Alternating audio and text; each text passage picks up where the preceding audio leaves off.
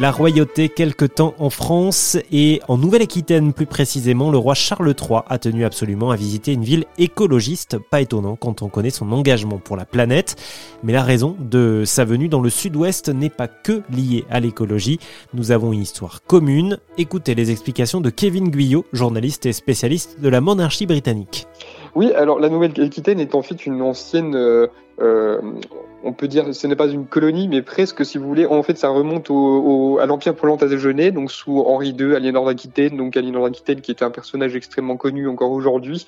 Euh, eh bien, euh, en fait, grâce au mariage d'Aliénor d'Aquitaine, qui était duchesse d'Aquitaine, avec le roi d'Angleterre Henri II Plantagenet, eh bien, bah, toute cette région qui allait quand même euh, de, la Bretagne quasiment jusqu'à jusqu'aux bah, jusqu'aux frontières de l'Espagne, eh bien, tous ces territoires-là étaient anglais pendant euh, pendant des siècles jusqu'à ce que le roi de France réussisse à petit à petit récupérer ces territoires pour pour euh, pour se l'approprier. Euh, donc il y a vraiment un, un, une, très longue euh, histoire avec enfin un très long lien avec les Anglais dans, toute cette région et particulièrement à Bordeaux qui est resté d'une colonie anglaise jusqu'au 15e siècle et, et ça a toujours été un, un, un port économique extrêmement important où il y a eu énormément de, de commerce pardon qui s'est qui s'est fait euh, donc à partir de cette ville. Et on se souvient par exemple en 92 ça a été la dernière visite d'Elisabeth II qui s'est faite euh, à Bordeaux.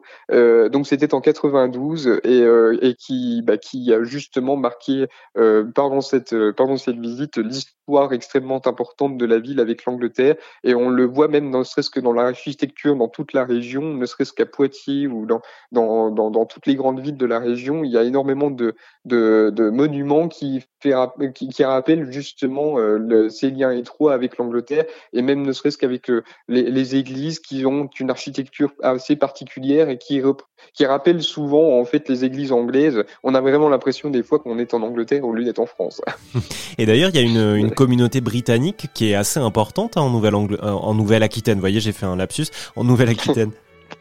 Oui, oui, euh, il y a énormément de châteaux, par exemple, qui sont achetés euh, par des Anglais. Euh, de mémoire, il me semble qu'il y a environ 1300 châteaux de toute la côte ouest de, la France qui sont achetés, qui ont, bah, dont les propriétaires sont britanniques. Et en fait, bah, les Anglais aiment cette partie de la France parce qu'elle leur permet aussi d'être assez rapidement, en fait, en Angleterre s'ils ont le besoin. Ils sont toujours liés par l'Angleterre comme ça, avec donc avec le train. Vous montrez montez assez facilement à Paris pour pour euh, pour ensuite traverser la Manche. Donc euh, donc euh, voilà, il y a, y a vraiment une très grande bah, une très grande population britannique en, de ce côté-là de la France et, c'est aussi pour ça que, que Charles III vient à Bordeaux, mais aussi parce que il voulait justement voir les ravages aussi. On revient sur la question écologique.